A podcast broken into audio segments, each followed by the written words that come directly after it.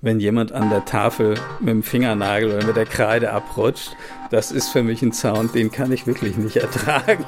Sound Sounds of Sound Studies. Der Wissenschaftspodcast zur auditiven Medienkulturen. Staffel 1 Zurück in die Zukunft. Vergangenheit, Gegenwart und Zukunft akustischer Forschung. Mein Name ist Anja Mauruschat und ich bin aktuell Sprecherin der AG Auditive Kultur und Sound Studies der Gesellschaft für Medienwissenschaft. Und mein Gast heute ist Rolf Grossmann. Er ist Professor an der Leuphana Universität Lüneburg mit dem Schwerpunktbereich Musik und auditive Kultur. Ich bin jetzt hier in Lüneburg an der Leuphana Universität bei Rolf Grossmann zu Besuch in seinem Büro. Und Rolf Grossmann ist der erste Gast in unserem Podcast Sounds of Sound Studies, weil es dafür mehrere Gründe gibt. Erstens wird hier demnächst auch die nächste AG-Tagung zum Thema The Sound of Sound Studies stattfinden, was ja ein bisschen die Inspiration zu unserem Podcast war, so eine Art Bestandsaufnahme dieses interdisziplinären, relativ jungen, dynamischen Forschungsfeldes. Und Rolf Grossmann spielt da auch eine besondere Rolle, weil er einer der ersten Wissenschaftler in Deutschland war, die sich mit diesem Feld intensiv auseinandergesetzt haben und es auch maßgeblich mitgeprägt haben. Rolf, du bist auch in der AG, wir sind einfach beim Du. Hallo. Hallo.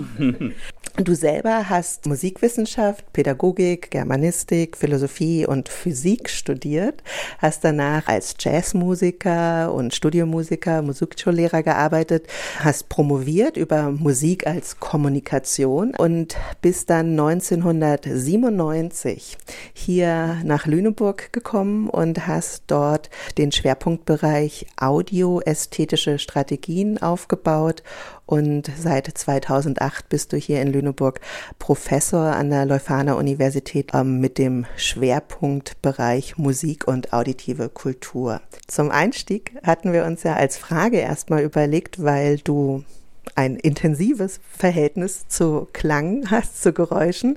Gibt es so etwas wie ein Lieblingsklang, Lieblingssound oder Lieblingsgeräusch? Ja, also Lieblingssounds sind für mich immer schwierig, weil ich denke, dass jeder Sound in seiner Umgebung lebt. Und ja, in dem Sinne kann jeder Sound eigentlich zu einem sehr, sehr schönen Sound werden, wenn man sich genug vertieft. Und ein Beispiel hätte ich dafür, nämlich als wir in Tunis äh, für das Projekt Frontier Zones Field Recordings gemacht haben. Da gibt es einen Übergang von einer etwas ruhigeren Gegend, Wohngegend, wo auch die Jugendlichen dann selber trommeln und Geräusche machen und Geräusche hören wollen, in eine ja laute Straßen- und Straßenbahnumgebung. Und diese belebte Straße hat ein völlig anderes Sound Environment als das, äh, was wir vorher haben. Und dieser Übergang ist einfach irre spannend und macht großen Spaß. Können wir es mal hören? Ja, das müssen wir mal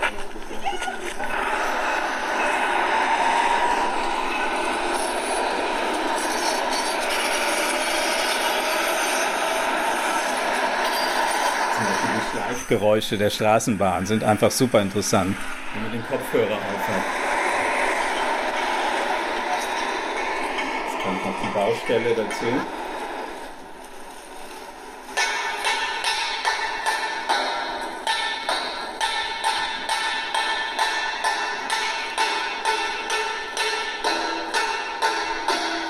Und dann fangen die Jugendlichen selber an zu trommeln und zu spielen auf diesen Materialien.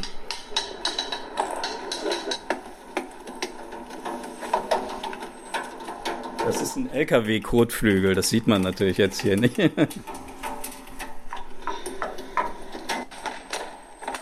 das sind Mülltonnen.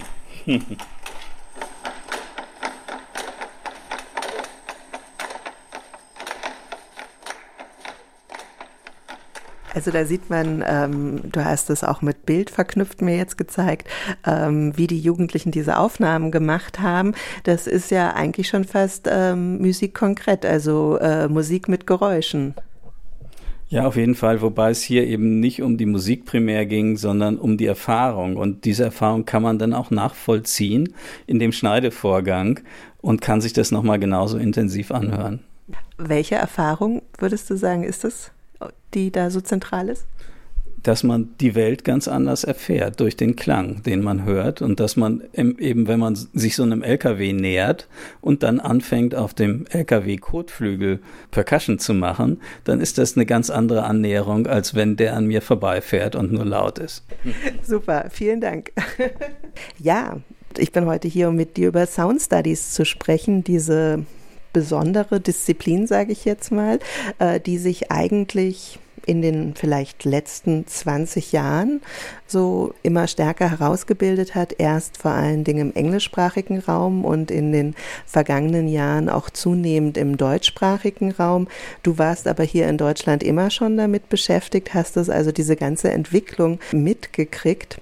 Wie ja, siehst du diese Entwicklung der Klangforschung von ihren Anfängen bis heute und auch insbesondere im deutschsprachigen Raum? Ja, ich finde, Klangforschung ist schon mal ein ganz gutes Wort, weil es Sound Studies im eigentlichen Sinne ja so noch gar nicht so lange gibt. Und wenn man sich so ein bisschen die Gründungsdokumente der Sound Studies anschaut, dann sind die irgendwann um die 2000er Jahre, nach den 2000er Jahren erst.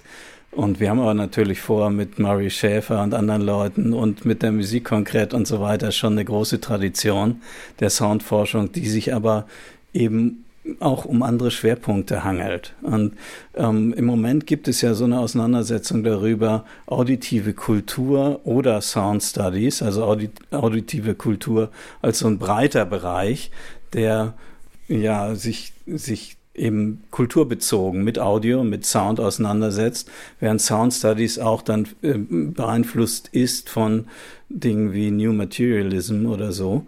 Und ähm, das ist so eine Sache, die ich eigentlich kritisch sehe, aber es gibt so einen Diskurs im Moment. Das heißt also. Was genau siehst du kritisch? Ähm, ja, dass man Sound Studies so stark mit dem New Materialism verkoppeln will. Kannst du da kurz noch was erklären für unsere Hörerinnen und Hörer? Ja, also New Materialism heißt ja ähm, ausgehend von Christoph Cox, dass ja, dass das Sein der Klänge äh, schon an sich wirkt, vor jeder Kultur, wenn man so will. Das heißt also die Materialität der Klänge, was man auch durchaus ja beobachten kann, wirkt und die wirkt bei jedem Menschen und ähm, das ist für ihn so eine Art Ausgangspunkt. Das heißt also Klänge vor jeder Bedeutung, die ihnen zugeteilt werden oder zugeschrieben werden, ziehen schon eine Affektwirkung mit sich. Und das ist sowas, was eben stark diskutiert wird, ob man das machen kann dass man wieder eine neue Ontologie, die ja lange Zeit eigentlich tabu war, in den, gerade in den Kulturwissenschaften, äh, wieder einführt. Und das ist, denke ich, im Moment so ein Diskurs. Und wie siehst du das selber? Du sagst, du siehst es kritisch oder du wärst nicht für so eine neue Ontologie zu haben oder würdest damit gehen oder wie ist das? Ja, also ich glaube schon, dass man das machen kann und dass man da auch drüber nachdenken kann. Aber allein das Wort Ontologie ist für mich selber ja eine Rationalisierung. Und wenn ich jetzt fragen würde, was ist denn das, was du fühlst oder was du weißt, was vor allen Dingen da ist, dann ist das etwas, was ich nicht ausdrücken kann. Und deshalb ähm, ist das was, was in den Diskurs gar nicht rein kann als solches. Und man kann natürlich das Wissen darüber, dass es vielleicht sowas gibt, in den Diskurs einbringen. Aber die Frage ist, wie produktiv das wird. Und dann finde ich es immer noch produktiver, im Rahmen von Kulturen oder von Medienkulturen in meinem Falle zu denken, weil das für mich ja mehr Halt hat, mehr Sicherheit hat. Und es wird dann, kommt ja dann auch der Vorwurf, dass das eine weiße Ontologie ist und dass es eine bis hin zum rassistischen, dass es eine rassistische Ontologie ist oder so. Und das sind so Sachen, in diese Auseinandersetzung würde ich nicht so gerne einsteigen eigentlich. Also die Ontologie ist ein Begriff aus der Philosophie, aus der westlichen Philosophie, der nach dem Sein an sich fragt. Und du würdest aber sagen, du siehst dich eher als Kulturwissenschaftler, der sich mit Kultur und mit Praktiken und was machen die Leute eigentlich mit den Instrumenten und den Geräten und den Maschinen, ähm, wie, ja, welche Kultur erzeugen sie, welche kulturellen Praktiken haben sie? Auf jeden Fall. Also ich würde die Ontologie nicht oder dass es etwas gibt, was vor allem ist, das meint ja Ontologie, ähm, das würde ich nicht verneinen und ich würde es auch nicht verdrängen wollen. Und insofern ist es gut, über Materialität des Sounds nachzudenken, aber das jenseits von Kultur und von den Dingen, die uns umgeben, zu tun, das macht für mich einfach wenig Sinn. Nun ist aber ja interessant, dass du eigentlich sagst, also das Problem ähm, dieser Frage nach der Ontologie steckt in dem Begriff der Sound Studies drin und Andererseits ähm, ist ja jetzt die nächste Tagung, die hier stattfindet, genau dem Thema The Sound of Sound Studies gewidmet. Ähm, ihr wollt diese Vielfalt, ähm, wo man vielleicht ja auch sagen kann, auditive Kulturen sind ein Unterbereich der Sound Studies oder so, also die wollt ihr hier einfangen. Wie erklärst du denn Leuten, die keine Ahnung haben, was Sound Studies ist? Was ist deine Definition von Sound Studies? Und verstehst du dich als Sound Studies Vertreter trotz dieser Differenzierungen, die wir gerade im Gespräch hatten? Ja, also zuerst, das wäre ein Missverständnis, wenn ich mich dieser Differenzierung anschließen würde. Ich habe nur gesagt, es gibt einen Diskurs darüber im Moment. Und ich glaube, dass das nicht produktiv ist, wenn man das tut. Man hat ja eine Zeit lang auditive Kulturen und Sound Studies irgendwie parallel verwendet und es war gar nicht klar, dass es da vielleicht einen Unterschied geben könnte. Und man kann darüber nachdenken, aber man sollte jetzt auf, auf keinen Fall da Grenzpositionen und Grenzflöcke einziehen. Das, ähm, Grenzflöcke sind immer unproduktiv, habe ich das Gefühl. Und deshalb, äh, wenn ich das erklären soll, würde ich einfach, vielleicht kann ich von meinem Weg ausgehen, wie ich in diese Richtung Sound Studies, auditive Kulturen gekommen bin. Eigentlich bin ich tatsächlich traditioneller Musikwissenschaftler, der aber nie seinen wirklichen Ort in der Musikwissenschaft hatte, weil damals, als ich Musikwissenschaft studiert habe, der Jazz noch gar nicht ähm, musikwissenschaftsfähig war, nur in Gießen, wo ich dann auch studiert habe, bei Eckhard Joost, ähm, der aber so von seinem Jazz-Idiom ähm, ja eingegrenzt war, dass er meine ähm, ästhetisch-philosophischen Positionen und Fragen, die ich dann in der, in der Dissertation klären wollte, gar nicht so interessant fand und mich dann weitergeschoben hat an einen Dalaus-Schüler. Und so bin ich dann ganz konventionell in der Musikwissenschaft ausgebildet worden, in Anführungszeichen. Ja, das ist sozusagen die Herkunft, die aber, und das muss man auch sagen, ähm, nicht ganz so äh, hermetisch war, weil ich eigentlich aus Bonn kam und dort Physik studiert hatte. Und irgendwie wollte ich ähm, ja auch so ein Naturwissenschaftsverständnis weiterhaben. Und da kommt jetzt äh, Siegfried J. Schmidt ins Spiel, der als Einführer äh, des radikalen Konstruktivismus in Deutschland ähm, doch eine sehr tolle und starke Position hatte, die ich irre spannend fand damals. Der hatte auch äh, 72 schon das Buch Ästhetische Prozesse geschrieben. Da gab es die Prozesshaftigkeit der Ästhetik. Also da gab es eigentlich alle Elemente, die man dann auch in den 80er, 90er Jahren weiterentwickeln konnte. Und das Interessante ist, man wollte ihn damals an keiner der deutschen Traditionshochschulen haben. Nur Siegen wollte ihn, die damals Gesamthochschule hieß die Siegener Universität. Und dort hat man ihm Raum gegeben, genau wie anderen Leuten. Und es ist dann kein Zufall, dass die Medienwissenschaft, die qualitative Medienwissenschaft in Deutschland größtenteils auch Siegener Wurzeln hat. Und ja, und aus diesem Konglomerat komme ich sozusagen. Und es machte eben gar keinen Sinn für mich, dann die reine Lehre der Musikwissenschaft weiterzutreiben, weil das, was ich tat, da gar nicht drin vorkam. Und es, es bedurfte einer Erweiterung. Und ich hatte das riesige Glück, in Lüneburg kulturwissenschaftlich weiterzukommen, in Siegen medienwissenschaftlich, so dass ich eigentlich so eine, ja, wie soll man das sagen, so ein, so ein, äh, so eine Palette von verschiedenen Annäherungen von der traditionellen Musikwissenschaft über die Medienwissenschaft, über die Kulturwissenschaften äh, habe. Und das ist für mich sowas, das absolut in Richtung Sound Studies geht. Für mich ist Holger Schulze derjenige, der die Sound Studies in Deutschland etabliert hat. Der hat das dann tatsächlich in dem Studiengang umgesetzt, was wir hier nicht haben. Unser Studiengang heißt Musik und auditive Kultur in der Vertiefung. Also da kommt der Name Sound Studies nicht vor. Der kommt dann erst im Master in der Vertiefung Sound Studies vor. An der UDK in Berlin ähm, vor ungefähr 10, 15 Jahren so, ne? Nee, noch Ich glaube, das war schon Ende der 90er. Also das ist schon 20 Jahre her. Es hieß da auch noch nicht Sound Studies, sondern mhm. glaube ich jedenfalls, muss man Olga. Deshalb machen wir ja die Tagung, um das ein bisschen rauszubekommen, wie das eigentlich war. Du hast ja selber, finde ich, tollen Text geschrieben, der 2015 in Navigationen erschienen ist, ähm, über Sound Cultures, Audio Cultures, Auditory Cultures, wo du diese ganze Entwicklung in Deutschland äh, sehr gut nachzeichnest, weil es gab ja doch einige Schwierigkeiten im deutschsprachigen Raum, hier so ein Feld wie Sound Studies zu etablieren. Was für Schwierigkeiten waren das oder wo siehst du die Hauptprobleme, warum das so lange gedauert hat, bis das in im deutschsprachigen Raum auch als Forschungsfeld, als neue Disziplin oder interdisziplinäre Disziplin angekommen ist? Also ich glaube, dass deutsche Hochschulen sich ohnehin mit Interdisziplinarität oder Transdisziplinarität schwer tun. Und ja, wenn man sich die Geschichte anschaut, dann sieht man, dass es eigentlich noch nicht wirklich eine Etablierung als Studiengänge zum Beispiel gibt, dieser Sound Studies.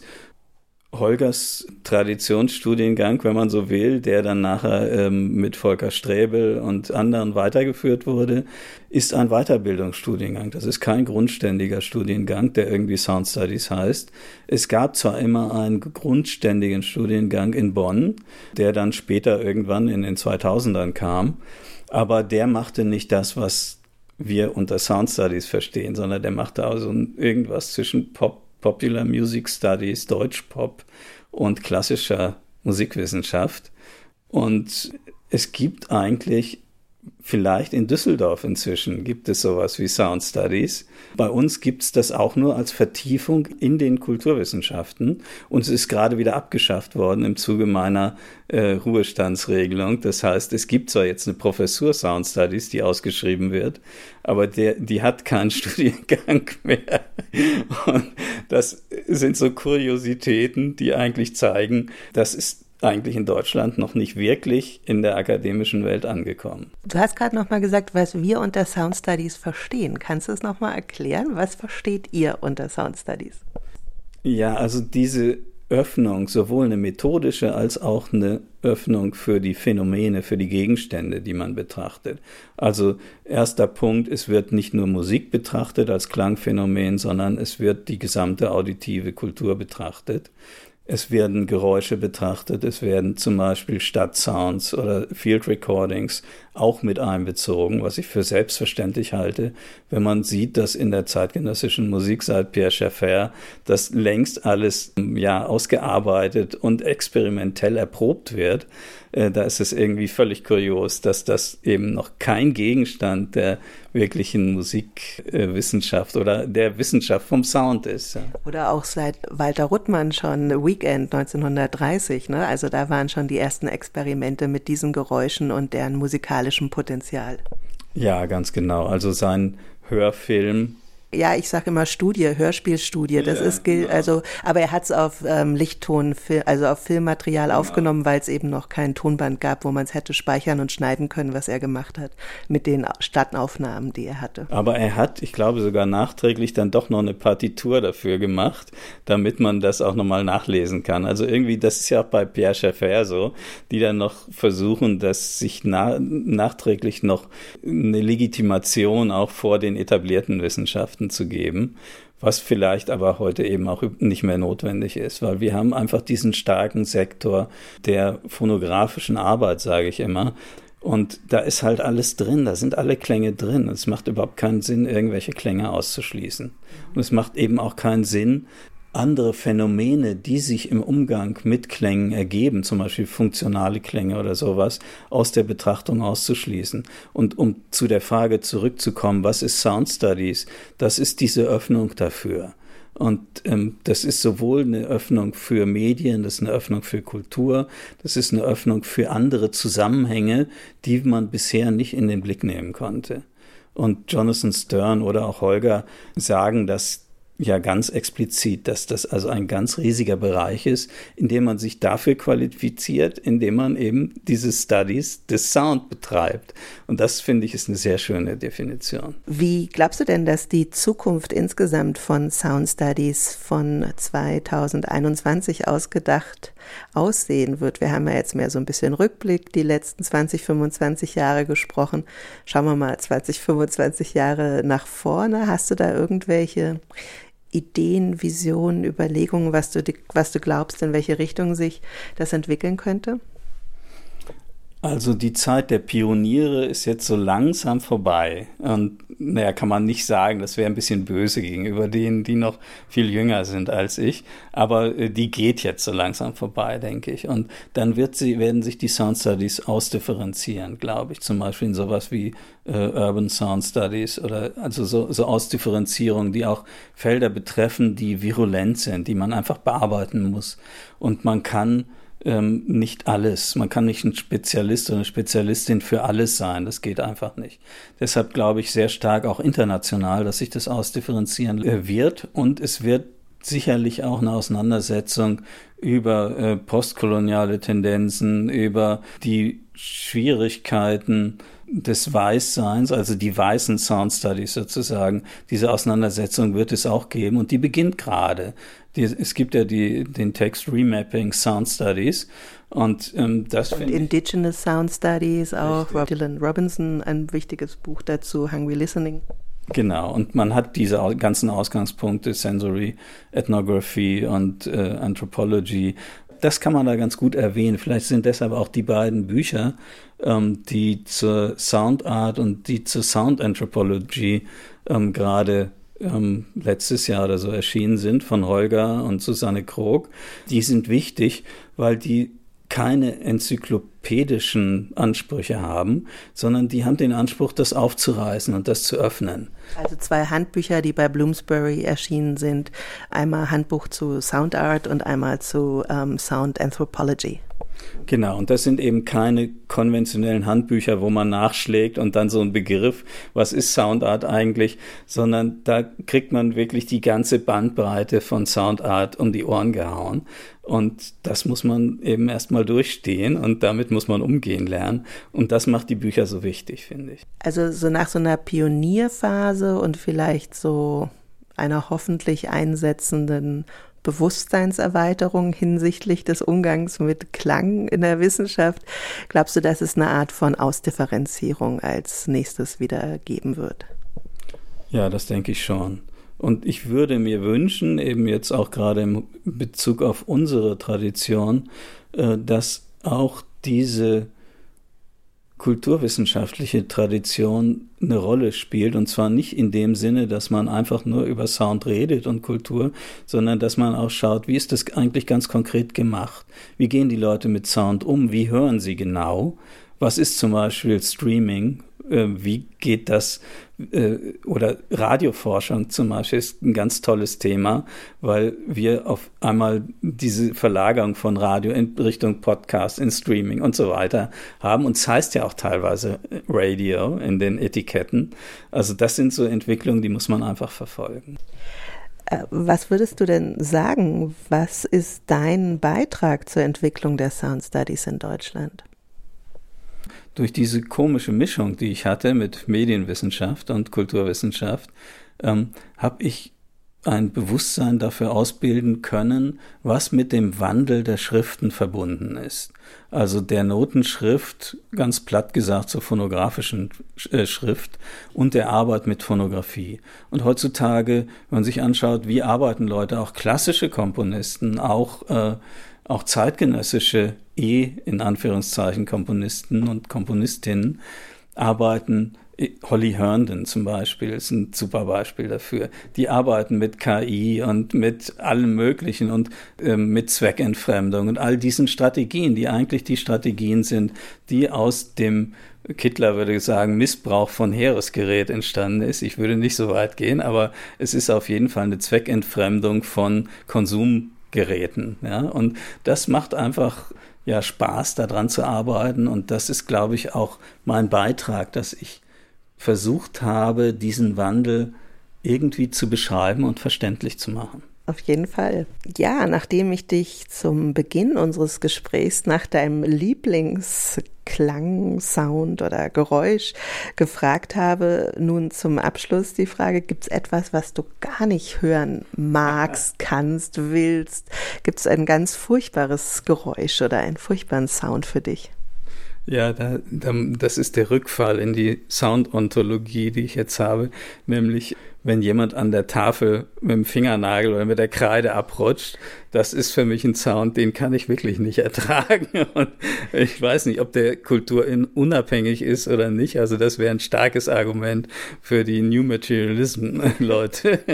Aber das ist so ein Sound, den mag ich wirklich nicht den spielen wir jetzt auch nicht ein. Das kann ich mir äh, nämlich gut vorstellen, dass es dir nicht alleine so geht.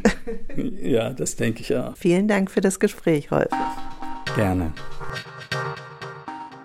Das war die erste Folge von Zurück in die Zukunft, Vergangenheit, Gegenwart und Zukunft akustischer Forschung, der ersten Staffel des Podcasts Sounds of Sound Studies.